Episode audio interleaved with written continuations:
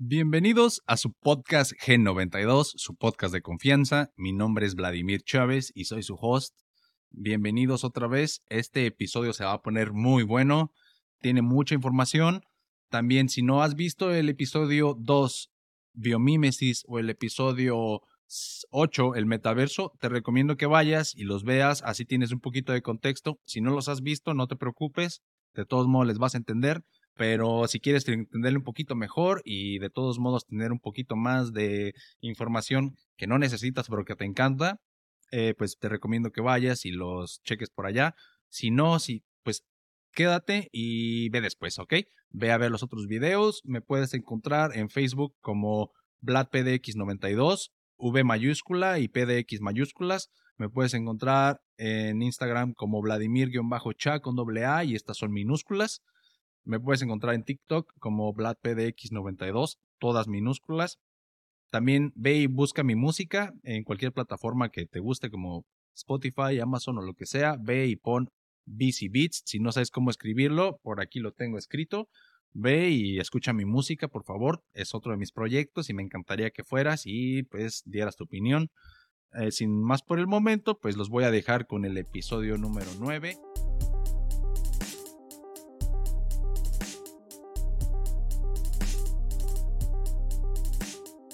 El Big Data.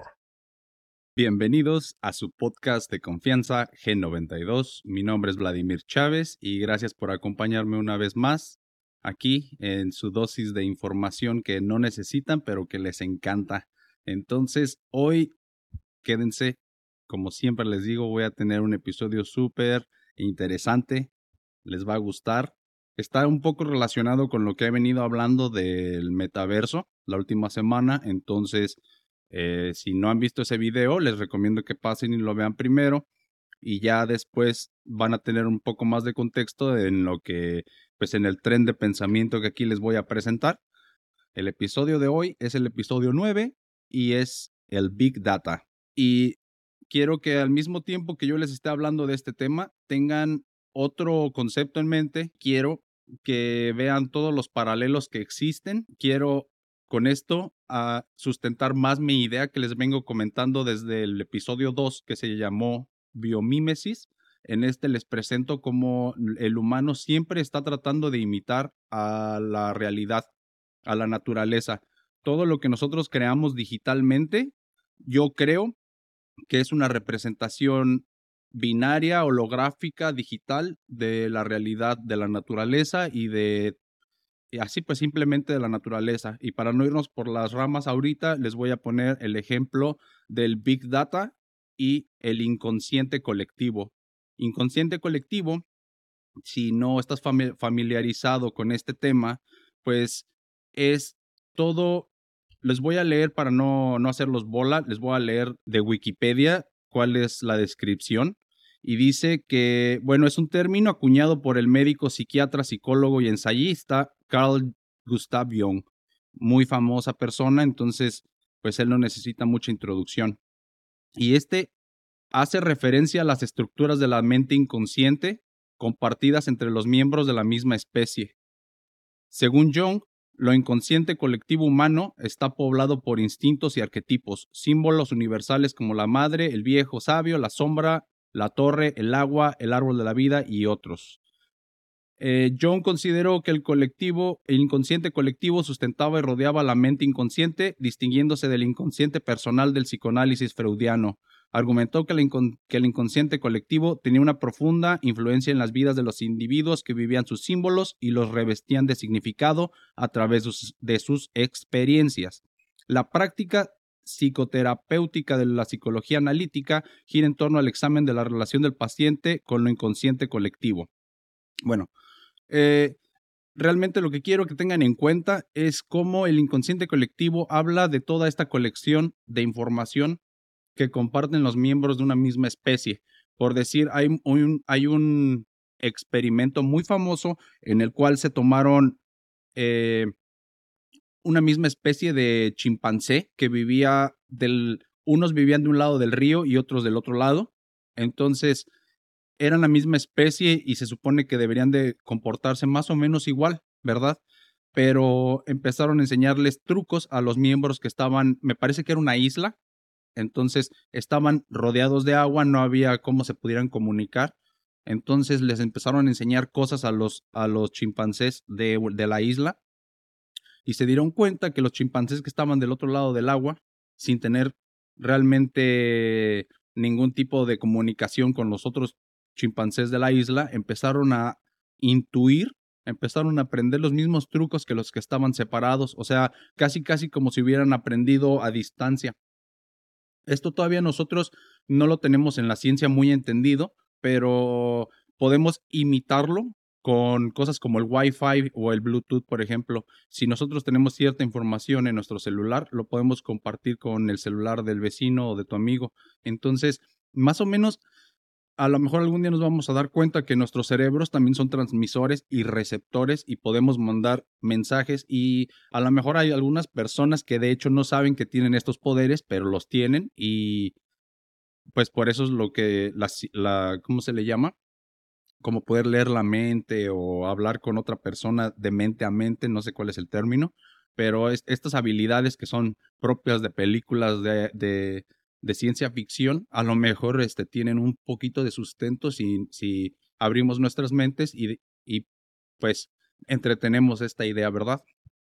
Entonces, esto del Big Data, para mí, en mi opinión, es la manera en que el humano representa el inconsciente colectivo, pero de una manera en la que podemos acceder a él y en el momento que queramos y tener más control. Entonces es es algo muy, muy, muy interesante. Les voy a empezar también con unas definiciones. Las definiciones para mí pues son muy importantes porque les, me dan el terreno para que yo les pueda explicar, en mi opinión, a mis palabras, lo que creo de estas cosas. Entonces voy a empezar en qué consiste el Big Data y pues dice, consiste en un proceso que analiza e interpreta grandes volúmenes de datos tanto estructurados como no estructurados. El Big Data sirve para que los datos almacenados de forma remota puedan ser utilizados por las empresas como base para su toma de decisiones. El Big Data sirve para que los datos almacenados de forma remota puedan ser utilizados por empresas como base para su toma de decisiones. La información extraída ayuda, por ejemplo, a mejorar estrategias y procesos e incrementar el poder competitivo de la empresa y a comprender mejor a los consumidores, entre muchas otras aplicaciones. Ahora que tienes un poco de contexto de lo que voy a hablar, te quiero contar un poco de la historia que conté en Internet. Le quiero dar eh, pues, créditos a las páginas ignsl.es, historia del Big Data, y hay algunas otras, como, bueno, siempre me gusta checar a mí la página o aplicación que se llama scribit.com. Entonces ahí metan lo que quieran este, buscar. Y es como Netflix, pero para libros. Entonces está muy chingón. También de la página mexico.unir.net. Y les recomiendo que chequen también todos sus, sus artículos. Al igual la página powerdata.es, Big Data.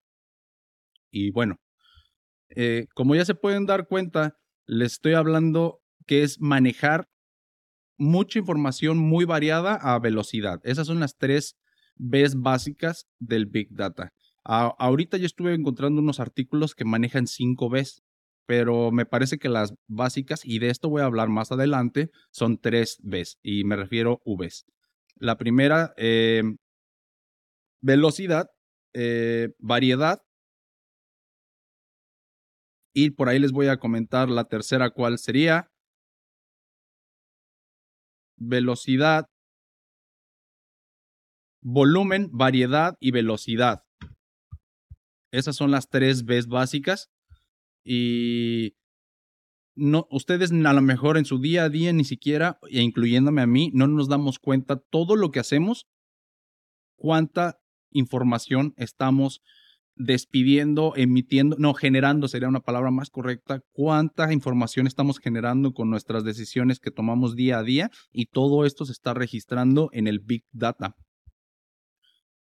Si no se han puesto a pensar el Internet de las cosas, Para los que no están familiarizados todavía, el Internet de las Cosas son todos esos electrodomésticos, por ejemplo, que funcionan automatizados gracias a una red Wi-Fi y vamos a poner como ejemplo la, los robots que aspiran, el iRobot o cualquiera de estas marcas que tienen sus aspiradoras este, que son como discos y van caminando. Estos, cuando tú le das estoy de acuerdo en la política que te, que en la aplicación cuando tú la descargas para poder utilizar tu, tu aspiradora, te dice que si estás de acuerdo con con, sus reglas, ¿no? Entonces tú estás accediendo a que el robot mida tu casa, aprenda de tu casa y en base a esto tome decisiones para ser más eficiente. Hasta ahorita esto suena muy bien. El problema es que las empresas, como ya lo, lo, acabo de leer, las empresas toman toda esta, esta información y la utilizan con fines de mercadotecnia para poder venderte más o incluso no es legal, pero se ha hay muchos escándalos de Facebook, por ejemplo, donde ellos agarran toda la información de sus clientes y se las venden a otras empresas, pues nada más con fines de lucro. Eso es básicamente el lado oscuro del Big Data. Hay muchos lados oscuros del Big Data, pero en, como ya lo he dicho, las herramientas no son malas. Las, lo que es malo son la, es la gente y las personas y es lo que tenemos que evitar. Y bueno, Ahora sí voy a pasar a leerles un poco de la historia que yo encontré y que se me hizo muy interesante para que veamos desde dónde viene la idea del hombre de empezar a utilizar pues la información generada. Y lo primero que yo encontré pues fue hace muchísimo tiempo y era cuando las personas en Mesopotamia decía utilizaban cuencas, huesos, piedritas para contabilizar sus sus ganancias, su comida, sus armas, su gente, lo que sea y esto pues es muy arcaico y es casi pues de sentido común. Entonces vamos a empezar a pasar en el tiempo un poquito, bueno, muchísimo tiempo más y eh, se empezó a utilizar el abaco y eso este utilizaba pues cuencas para hacer este, todas tus sumas y restas, para hacer aritmética básica realmente. Yo creo que puedes hacer cosas muy, muy cañonas con un abaco. Yo la verdad apenas este me tocó aprender a utilizarlo, no sé la verdad mucho cómo usarlo, si ustedes son expertos, pues me pueden dejar ahí sus comentarios. Y, ah, por cierto, he visto unos abacos muy chingones. Pero bueno, eso no es el punto de ahorita. Después del abaco, eh, pues pasó mucho tiempo más y empezaron a haber personas que, que querían ir más allá y contabilizar más tipos de datos. Entonces, eh, me voy a saltar a 1865 y es que por esta en este año aparece por primera vez el término Business Intelligence en la enciclopedia comercial de Richard Millard Divins, y en esta describe cómo el banquero Harry Furniss logró una importante ventaja competitiva recogiendo, estructurando y analizando los datos eh, como motores de la analítica dentro de, pues de su empresa. Entonces, esta persona fue el primer banquero y claro, ¿verdad? El dinero siempre es un motivante y esta persona fue la primera que se le atribuye, que empezó a, tomar realmente pues apuntes de todo lo que hacía en 1865. Eso fue lo que yo encontré en, el artículo que estaba leyendo, pero yo creo que a través de la historia ya había más gente este, haciéndolo, solo que esta vez este hombre fue casi casi que le puso copyright, se inventó, bueno, el, el otro le pusieron hasta un término de Business Intelligence, pero nada más fue porque fue el suertudo, ¿verdad? Que tuvo, que, fue el que se presentó y, le dieron esa mención. Es mi opinión. Pero bueno, documentada fue la primera vez que, alguien, que alguien lo hizo y, pudo demostrar que analizando los datos se tienen mejores resultados. En 1880, Herman Hollerith empleado del censo estadounidense, desarrolla su máquina tabuladora y con ella consigue reducir un trabajo de 10 años a 3 meses. Este ingeniero funda una compañía que posteriormente se conocería como IBM. Así es, señores. Entonces ya sabemos, IBM es de las compañías más importantes en la actualidad. Es una compañía que hace eh, procesadores, entre otras cosas, pero es muy, muy, muy importante. Le dicen el gigante azul, si no me equivoco. Bueno, saltémonos. Esto fue en 1880. El científico fue Herman Hollerith. Acuérdense de eso. IBM, Herman Holler. Bueno, nos saltamos del 80 a 1926. Nikola Tesla predice la tecnología inalámbrica. O Nikola, más bien, Nikola Tesla la tecnología inalámbrica. Imagínense, desde hace 100 años ya había tecnología inalámbrica gracias a esta gran persona, que de hecho hay más cosas que él inventó. Hay muchas teorías de conspiración acerca de cómo lo mataron y de todo esto, pero esta persona, pues, este, entre otras cosas, según su visión, el planeta era un gran cerebro en el que todo está conectado, por lo que deberíamos ser capaces de simplificar el uso del teléfono, y predice que cada hombre llevará uno en su propio bolsillo. Entonces esta persona ya, ya se podía dar la idea en 1926 de que algún día nosotros íbamos a estar cargando cosas con nosotros, aparatos electrónicos que pues, se llaman celulares, y pues latino. En 1928, el ingeniero alemán Fritz Flummer patenta el primer sistema magnético para almacenar datos. Sus principios de funcionamiento todavía se usan hoy en día.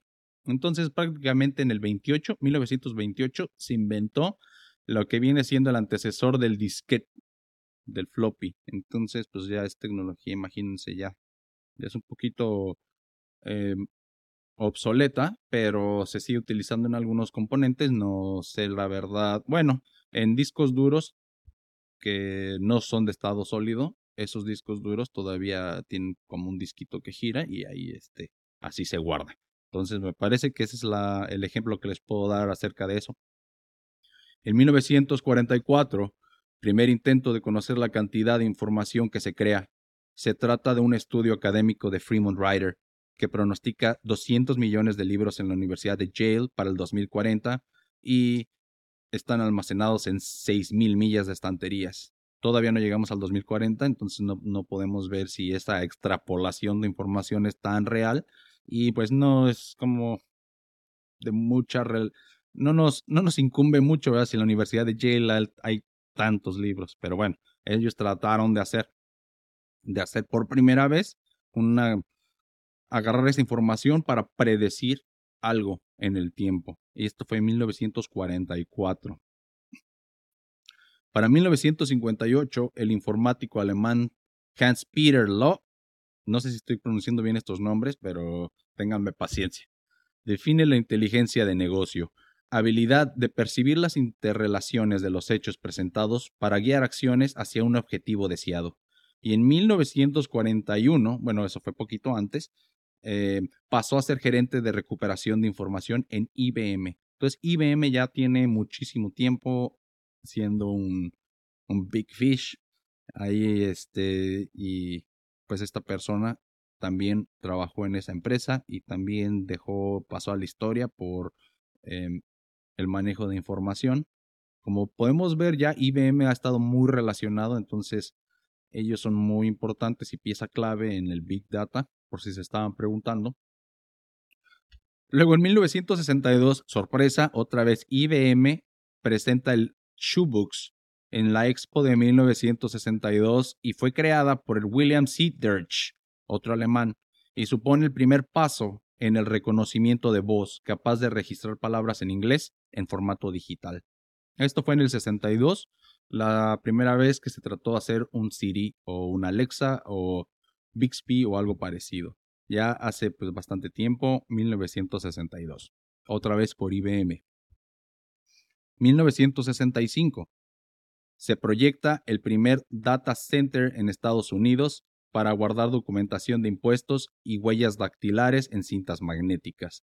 Es alrededor de este año cuando la gente realmente se dio cuenta de la cantidad de datos que estaban generando, hasta el 65.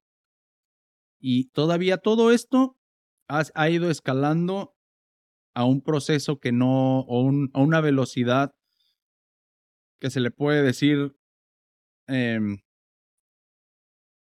no, no, no sé cómo, eh, más o menos fluyendo establemente, ha ido, iba yendo como estable en su vida hasta la era digital. Ahorita les voy a, empezar a hablar un poquito más de esto.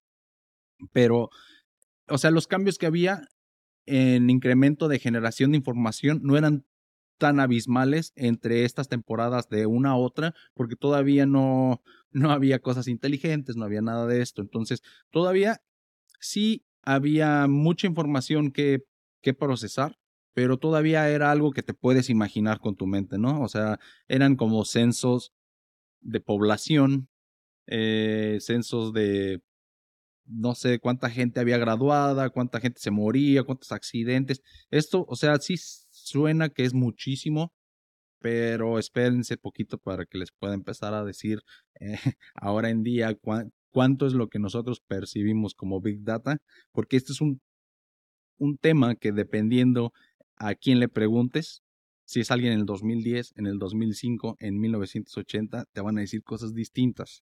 Entonces, esto es un, esto es un, ¿cómo se le puede decir? Eh, eh, va cambiando dependiendo a la tecnología y del tiempo. Pero en 1965 fue la primera vez que ellos que dijeron, no mames, estamos haciendo muchísima información. Para 1970, IBM otra vez desarrolla el modelo relacional de base de datos gracias al matemático Edgar F. Codd. Este científico inglés es también responsable de las 12 leyes del procesamiento analítico informático y acuñó el término OLAP, OLAP. No sé de qué está hablando la verdad y no me puedo ir tan técnico porque nunca vamos a terminar.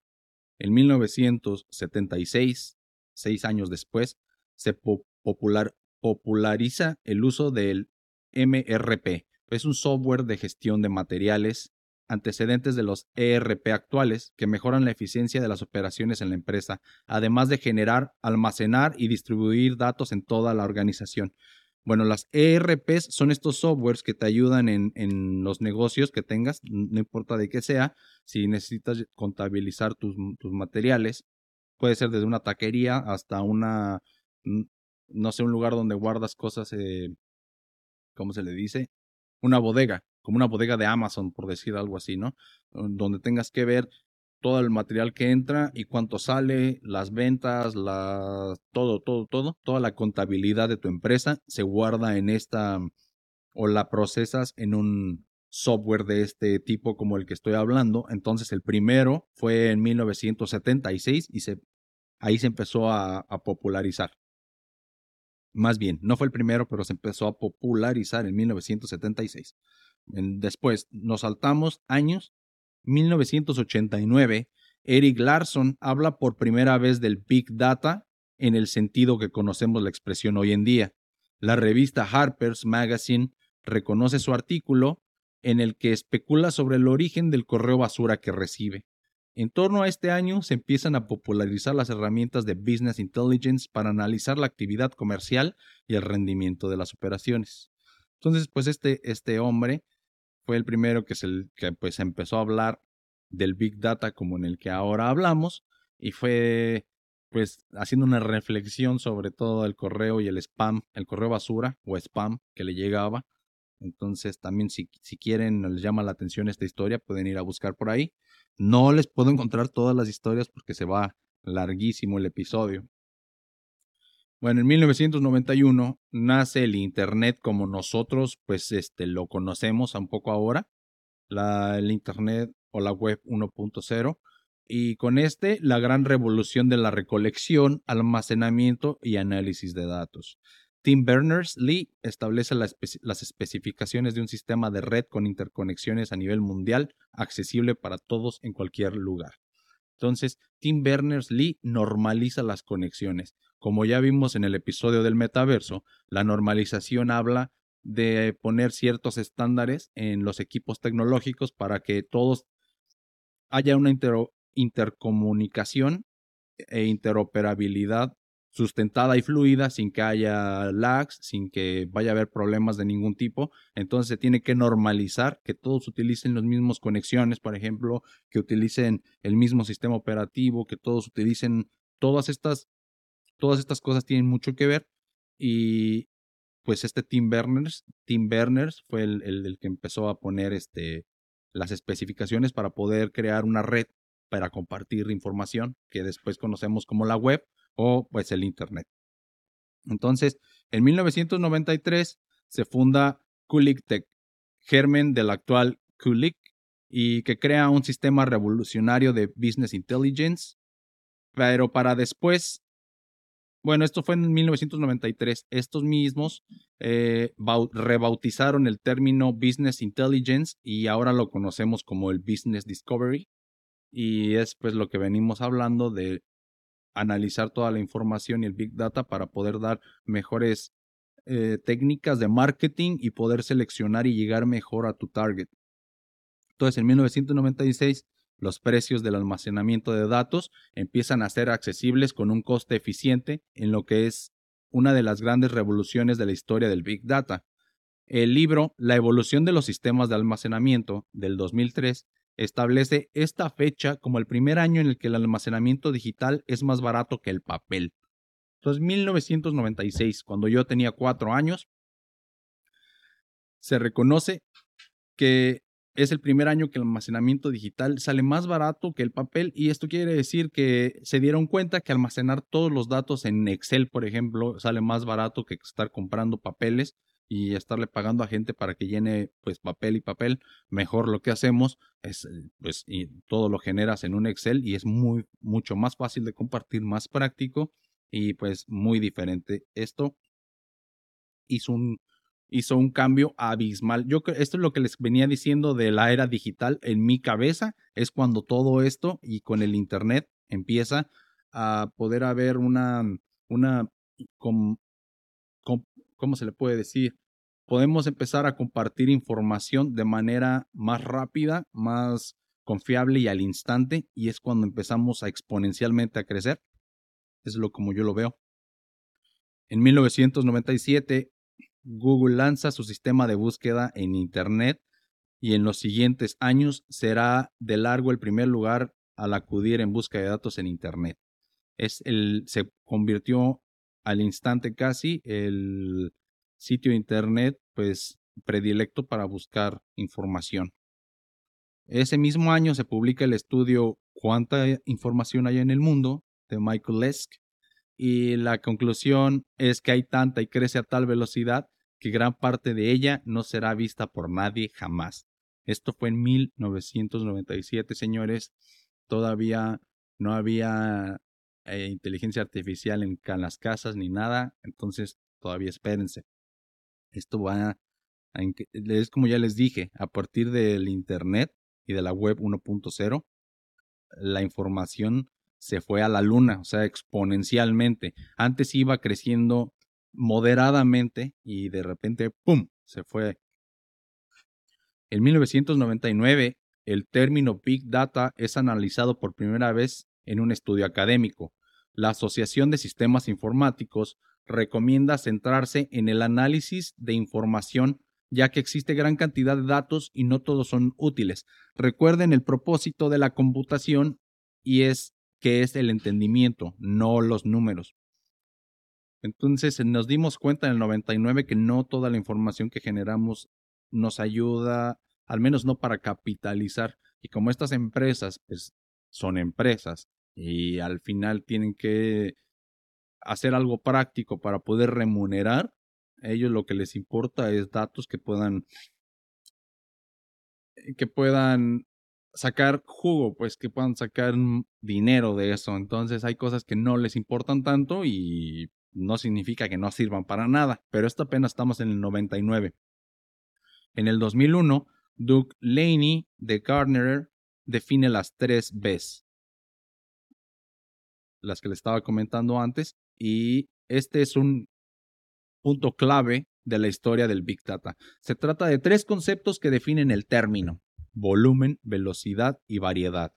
Al mismo tiempo, se populariza el concepto SaaS, Software as a Service 2001. Entonces, en el 2001 se, se definen las tres Bs y esto pues cambia toda la historia. Ya después, cuatro años después, en el 2005, uff, nace la web 2.0, una web donde predomina el contenido creado por los usuarios. Este mismo año se crea Hadoop, un entorno de trabajo Big Data de software libre. Y yo la verdad sí me acuerdo como en el 2005 antes de, de, investigar esto, no le había puesto un número, o sea, no, no era como que, ah, sí, me acuerdo en el 2004, ¿verdad? Este, que pasaba esto, no, no. Pero ya haciendo memoria y todo, sí recuerdo cuando saltamos de web.1 a 2.0. Entonces, sí me acuerdo un cambio, ahí empezó, bueno, a partir de la web 2.0, YouTube, Facebook, todos estos, y era mucho más fácil tú crear contenido y poderlo subir. Entonces, en 2007 la revista Wired publica un artículo que lleva al concepto de Big Data a las masas, en el 2007, hace apenas 15 años. En el 2010, los datos que se generan en dos días equivalen a la cantidad de datos generados desde el inicio de la civilización hasta 2003, según Eric Schmidt, Google. Eh, Eric Schmidt es un trabajador de Google. Ahí por ahí pueden encontrar su nombre y ver esta, el análisis que ellos hicieron. Pero en, para el 2010, la cantidad de datos en dos días equivale a toda la información de la civilización desde que se creó hasta el 2003. Ya se nos podemos dar una idea en lo que les estaba comentando de crecimiento exponencial. en el 2013, el archivo de mensajes públicos de Twitter en la Biblioteca del Congreso de Estados Unidos llega a los 170 billones de mensajes, creciendo a ritmo de 500 millones al día. Según la institución que alberga algunos de los documentos históricos más importantes del mundo, dicho archivo ofrece una imagen más amplia de las normas culturales, diálogos, tendencias y eventos de hoy en día. De este modo, contribuye a una mejora de la información de procesos legislativos, educación, definición de autoridad de nuevos trabajos y otras cuestiones. Entonces, para el 2013, la gente ya, ya se había dado cuenta de toda, toda la masiva existente información que teníamos simplemente en Twitter. 170 billones de mensajes y con un crecimiento de 500 millones al día. Nuestra mente ni siquiera, ni siquiera entiende que es un millón. O sea, tú no te puedes imaginar un millón de algo. Tú a lo mejor te puedes imaginar mil, pero yo creo que si te ponen en un montón 500 mil y un millón, no te das cuenta cuál es 500 mil y cuál es un millón.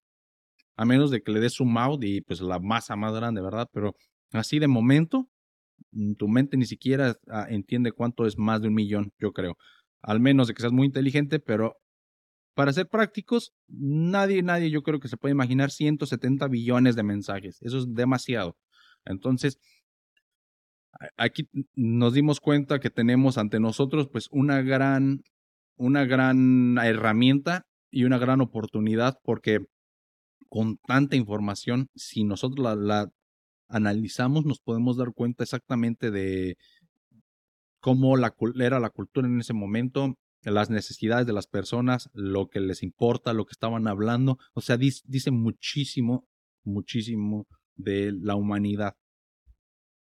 2014. Los móviles superan a los ordenadores en acceso a Internet. Las conexiones casi continuas contribuyen a generar muchos más datos y mejora la conectividad con otros dispositivos. En el 2016, el Big Data se convierte en la palabra de moda.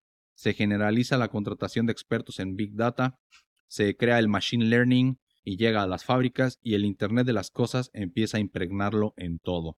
Lo que les decía, en el, el Internet de las Cosas es si tu refri tiene conexión a Wi-Fi, entonces funciona con el Internet. Si el Internet de las Cosas también quiere decir que no necesitan eh, todo el tiempo de que un humano esté supervisando. O sea, como están automatizadas, ellos generan datos y nomás con que estén ahí prendidas y con batería están generando datos. Como, puede ser si tienes un termómetro digital, un, ¿cómo se dice? Sí, para medir la temperatura de tu hogar. Siempre está funcionando y siempre está siempre en la pantalla tú puedes ver qué hora es, la hora del día, la humedad en tu casa, la temperatura de tu casa, y eso es el Internet de las Cosas. Está conectado a toda tu casa, a diferentes sensores que dan y generan diferentes señales y todas estas señales y todo esto contribuye a la información que hay en el Big Data. De hecho, para que se den una idea, el Google Maps el Google Maps, si se dan cuenta, se actualiza casi en, en tiempo real. O sea, te dice dónde está, ah, bueno, con la, última actualización, te enseña puntos en el mapa donde está más, más eh, hay más tráfico y hay más, está más ocupado. Eso funciona con el Big Data. Todos los celulares mandan una señal al servidor de Google, por así decirlo, y el servidor interpreta dónde hay más fluctuación de datos, dónde hay más celulares prendidos y así es como te puedes dar, dar cuenta dónde está el tráfico, porque esos carros que están ahí son muchos celulares juntos y el sistema detecta muchas unidades juntas, lo que interpreta como que hay mucho tráfico y está muy ocupado. Pero todo esto es porque todos los celulares, toda la información, todos los clics que das, todo, todo, todo, todo, todo lo que te imagines genera información y toda se va al Big Data. En, en el 2017, los datos llegan a las masas. La gente controla sus patrones de descanso con pulseras. Se sabe que se gasta el dinero con aplicaciones móviles y se informa sobre la posesión del balón de su equipo de fútbol por medio de mensajes de texto. Los datos están en todas partes y la población está ya predispuesta a utilizarlos. En el 2017, pues ya nos fuimos del otro lado, ya nos fuimos a la luna, ahora sí, porque ya todos nos acostumbramos a que con tu reloj puedes hacer llamadas, puedes... Y digo el, ejemplo del reloj porque yo me acuerdo cuando tenía ocho años, era una de mis fantasías, de verdad, yo jugaba a ser espía y jugaba que tenía mis armas ninja y todo. Y me acuerdo que uno de mis accesorios, yo tenía un reloj normal, ¿verdad? O de esos Casio que puedes prender la tele. Y yo creía que eso era lo más chingón que podía existir. Un reloj como de 007, ¿no? Que podías hacer cosas y, ahí nomás me ponía a picarle, aunque era nomás la calculadora o eran las luces, yo me imaginaba que estaba ahí, no sé, haciendo algo súper chingón, tomando fotos y haciendo cosas que, o sea, como usarlo como intercomunicador, ¿no? Así como walkie casi, casi, se me hacía pues de otro mundo. Eso fue, o sea, me tocó verlo en menos de 20 años, verlo que fuera algo práctico y que se pudiera hacer y o sea, sobrepasó mis expectativas, de hecho. De hecho, ya puedes ver Google Maps directo desde tu, desde tu reloj. O sea, si nos ponemos a verlo, nada más porque lo normalizamos y creemos que es así como, oh sí, tenemos relojes inteligentes, no, no es gran cosa. Pero si te pones a pensarlo y si le dijeras a tu yo de 10 años, oye, este, pues eso va a llegar algún día, sería súper chingón, nada más que ya ni siquiera nos, nos, nos emocionamos por las cosas, por lo mismo de que el crecimiento es tan exponencial que sí nos acostumbramos a verlo, pero ya ni siquiera le tomamos la importancia, o sea, la gente no está dándose cuenta realmente de lo que está pasando. Por eso yo les, les menciono estas cosas. Me encantaría que después de esto se pusieran a pensar un poquito de de lo, no sé si afortunados o desafortunados, dependiendo cómo lo veas, eh, es de que estemos viviendo esta época histórica. Y es que se pone todavía más cabrón, porque después del 2017, ahí para el 2020 pasó pues algo, un, algo chiquitito, chiquitito, pero de mucha importancia. El COVID. Entonces el progreso de la tecnología se hizo todavía más grande después del COVID. Y si te estabas preguntando cómo se crea, de dónde viene toda esta información tan variada constante, te voy a dar unos ejemplos más actuales para que te des una mejor idea. Nuestro día a día se ve afectado por la utilización del Big Data, ¿verdad? Como por ejemplo, en las sugerencias que nos muestran aplicaciones como Spotify, como Netflix, como Amazon, como Twitter, Facebook. Detrás de todas estas hay algoritmos y los algoritmos funcionan con pues, el Big Data. Eh, detrás de todas estas, de todos los algoritmos, está lo que ya les comenté que se llama el Machine Learning y procesa los datos relativos a nuestras acciones en esas plataformas y que en base a ellos genera sugerencia para nosotros. Pocas palabras, cada vez que tú le das un clic en cualquier aplicación a lo que sea, desde Netflix hasta Spotify, el machine learning está aprendiendo a qué le picas, a qué no le picas, a qué le das like, a qué compartes. El algoritmo que está integrado en el machine learning, o sea, hay que verlo como es parte de la misma técnica. Después te va a generar contenido que, que en base a lo que tú ya consumiste cree que te va a gustar también. Entonces, el Big Data ahorita, la manera en la que, en la que más tenemos contacto con él o un feedback es en los algoritmos. Los algoritmos analizan en tiempo casi real, pues no si real, de hecho, toda la información que tú estás generando. Entonces, el Big Data en el marketing y ventas. Los datos de los clientes se analizan y procesan obteniendo información relativa a sus gustos, preferencias o sus comportamientos. Así se pueden clasificar o segmentar los mismos en diferentes categorías y utilizar modelos predictivos para que las organizaciones puedan tener indicadores de aceptación de sus productos, potenciales de ventas, etc. En definitiva, juega un papel crucial en el desarrollo del marketing y de ventas. Esto, esto es muy importante hoy en día, inclusive para los creadores de contenido, porque cuando tú te vas a ver las, la información de un video, o sea, analizar eh, el tráfico de tu video y los views y todo, perdón,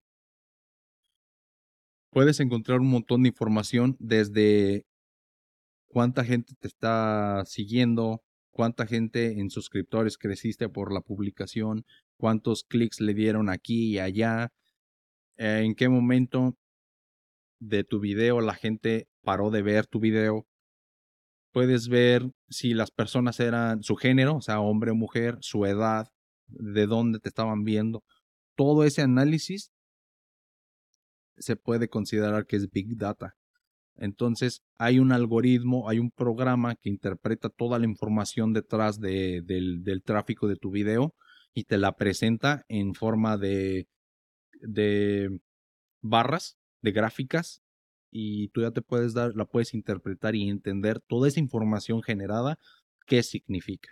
Entonces es muy importante al 2022 que estemos conscientes del Big Data, de la información de datos y analizarlos para simplemente si tienes una empresa, si tú vendes tacos, puedes analizar y bueno, tienes que, para empezar, a utilizar un servicio de Big Data aunque no lo creas, Facebook pues es un servicio de Big Data, ¿verdad? Porque tú lo alimentas todo el día y tú estás viendo toda la información de la que la gente pues mete ahí.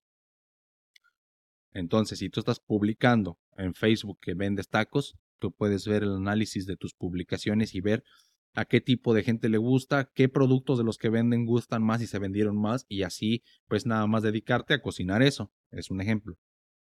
Entonces, bueno, el Big Data en las finanzas.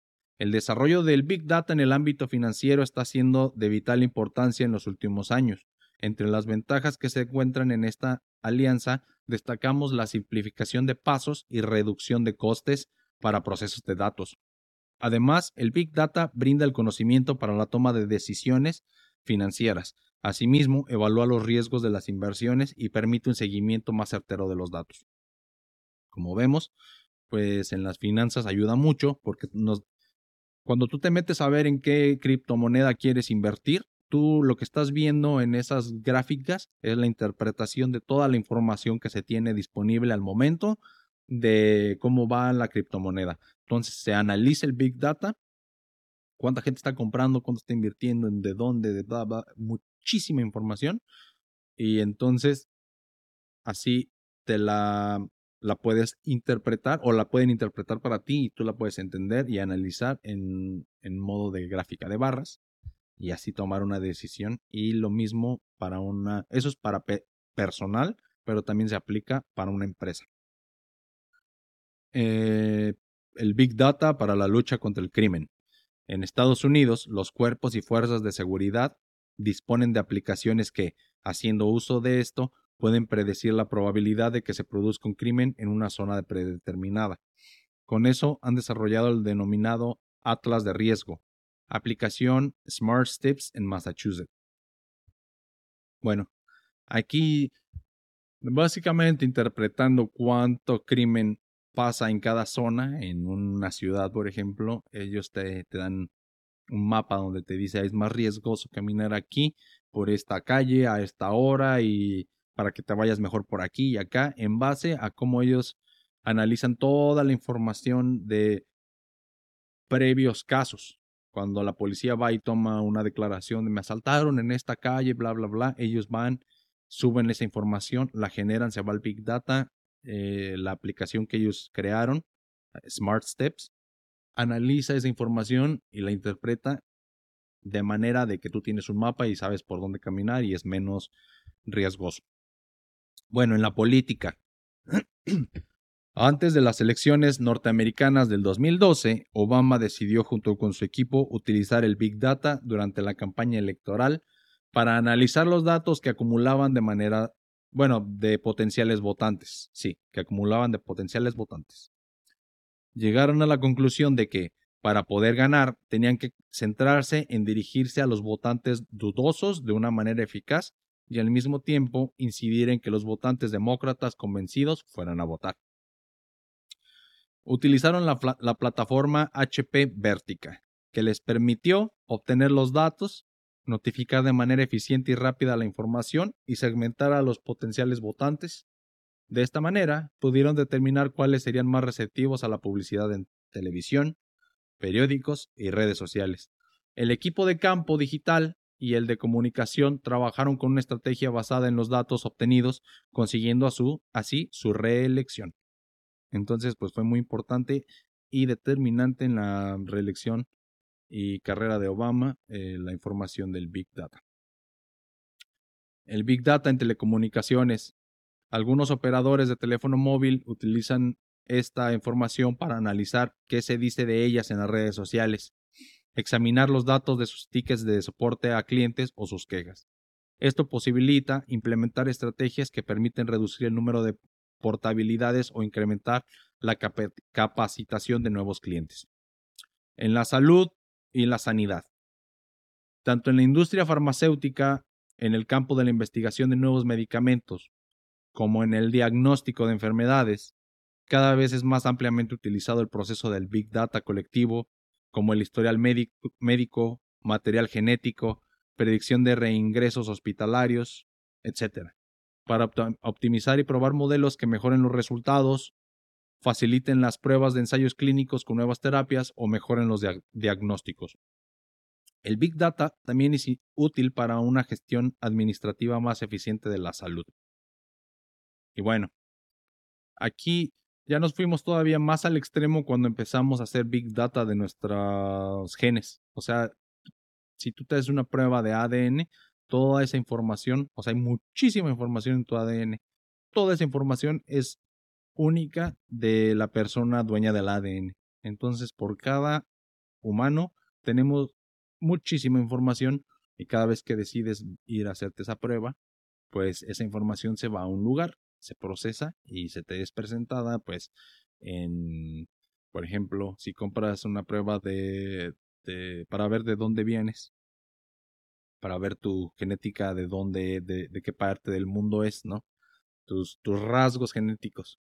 Ellos agarran tu información y la comparan con miles de genomas humanos, o cómo se le puede decir, de diferentes trazos de ADN de diferentes partes del mundo, lo comparan y así, así te dan una gráfica de barras o, pues sí, te dan un porcentaje de eres, en mi caso, me, este, bueno, eso no importa, pero te pueden decir es 50% de México y eres 20% de China y 10% de Francia, cualquier cosa, porque lo comparan con la genética de esos lugares que se ha encontrado en la gente de esos lugares y ya con eso te pueden extrapolar a de dónde eres o qué porcentaje tienes de, de esos genomas en tu ADN. Muy complejo. Yo siento que la genética es de los temas más complejos que tenemos. Siempre me cuesta un poco de trabajo eh, darme a entender, pero espero les haya quedado un poco claro. Y bueno, ¿cómo funciona el día de hoy el Big Data? Y esto funciona con las 5 Bs ya no son tres, ahora son cinco. Volumen, variedad, velocidad, veracidad y valor. el volumen, el volumen se refiere a la cantidad de datos que se genera una empresa cada segundo. Estos pueden provenir de diversas fuentes virtuales como redes sociales, correos electrónicos, dispositivos electrónicos, sensores, etc. La variedad. Según esta explicación sobre qué es el Big Data y para qué sirve, la variedad concierne a todos los lugares donde los datos pueden ser almacenados y, y extraídos. Entonces, desde el todo, todo, calculadoras, sensores, celulares, aspiradoras, eh, hornos de microondas, todo ya tiene casi una, una memoria donde puedes almacenar datos y después extraerlos. Y todo eso contribuye al Big Data. La velocidad con la que el Big Data analiza los datos es muy alta y esto se le refiere a la tercera B. El proceso de, analizar los datos en el momento exacto en que son creados y esto ocurre, por ejemplo, con los mensajes que se viralizan en las redes sociales, las transacciones realizadas a través de tarjetas de débito y crédito. Entonces, la velocidad es muy importante. Si no tuviéramos esta velocidad, no podríamos hacer transferencias bancarias, por ejemplo, o no te podrías hacer viral. La veracidad. Entre los miles de datos que se generan todos los días, muchos pueden llegar a ser falsos, por lo que es preciso excluirlos del análisis. Cuando comprendes que el Big Data y para qué sirve, te das cuenta de que este proceso ayuda a filtrar lo que es real de lo que no lo es. Uno de los principios para este proceso es que si son varias las fuentes que apuntan a una determinada información, entonces se entiende que esta es verdadera. El valor. El objetivo de tener acceso a tanta información es hacer que, de alguna manera, agregue valor a tu empresa. Y el Big Data tiene precisamente este propósito, hacer un análisis preciso de todos estos datos y generar insights valiosos para los gestores que lo utilizan. Y pues ya lo tienen amigos, eso es lo que investigué esta vez del Big Data, ya se dieron una, una, una idea más completa de lo que es y para qué sirve. Y siempre hay que ser responsables con toda esta información que están generando porque todas esas búsquedas de tu historial y todo eso no se van a la nada. O sea, todo eso es información que se va a la nube y es interpretada para ver cómo te va a tratar el algoritmo. Entonces, la verdad que tener hábitos de buenas búsquedas te van a, a generar, pues, a lo mejor un algoritmo más sano que te va a alimentar de información que, pues, es mejor para ti. En esto, un ejemplo muy claro de, de, buenos y malos hábitos es si te la pasas buscando asesinatos y, y, no me o sea, por ejemplo, no estoy hablando de true crime o nada de eso. Yo estoy hablando si te gusta nada más por el puro morbo de ver muertos, ahí te gusta ver imágenes de muertos, por ejemplo, es un ejemplo medio raro, pero pues te va a salir muchas cosas muy violentas y todo esto, verlo todo el día, te genera esa cámara de eco donde crees que todo es violencia y crees, o sea, eso afecta, eso es malo, en mi opinión. Pero en cambio, si, pues no sé, buscas técnicas de meditación y si buscas cosas, no sé, felices, el algoritmo te va a seguir sugiriendo esos mismos temas que pueden hacer que tengas un mejor día, ¿verdad? pero también te puede llevar a cámaras de eco y pensar que todo es bonito y todo es de color de rosa y pues tampoco es así. Entonces siempre hay que estar conscientes de lo que estás haciendo, lo que estás buscando y lo que el algoritmo te está presentando. No todo es verdad, no todo es como el algoritmo te lo indica. Hay que estar conscientes de eso, es muy importante. Si algo les va a quedar les, o les puede quedar de este podcast, por favor que sea eso. Hay que ser conscientes de que el algoritmo lo que quiere es sacarte dinero y lo que quiere es tenerte en una aplicación o una página por el más tiempo posible. Lo que quiere es que sigas consumiendo, lo que quiere es que sigas viendo videos, lo que quiere es que sigas comprando, que sigas apostando si estás en el casino. Ten mucho cuidado y no te dejes llevar. No es malo usarlo, no es malo el algoritmo, es muy bueno, te puede ayudar mucho, pero utilízalo y que no te utilice a ti. Esa sería la recomendación. O úsalo y no ser usado por él. Suena más cool. y bueno, eso fue todo por el episodio de hoy. Espero que les haya gustado. Espero que les haya servido. Compártanlo por favor con sus familiares o amigos. Síganme en mis redes sociales como, bueno, en Facebook como Vladimir PDX92. Aquí lo voy a dejar por ahí este, para que puedan ver. Si me estás nada más escuchando, pues es Vlad con V mayúscula y después PDX en mayúsculas 92. Si me quieres seguir por Instagram, sería Vladimir-cha con doble A y todas son en minúsculas. Si me quieres seguir en TikTok, pues es VladPDX92, pero en este sí son todas minúsculas también. Y les, como todos los eh, episodios, cuando me acuerde, les voy a recordar. También chequen mi proyecto BC Beats. Ahí hago pues música, hago eh, ritmos, beats, no sé cómo les quieran decir. Y pues chequenlo, están muy buenos. Búsquenme como BC Beats OG en Facebook y en Instagram.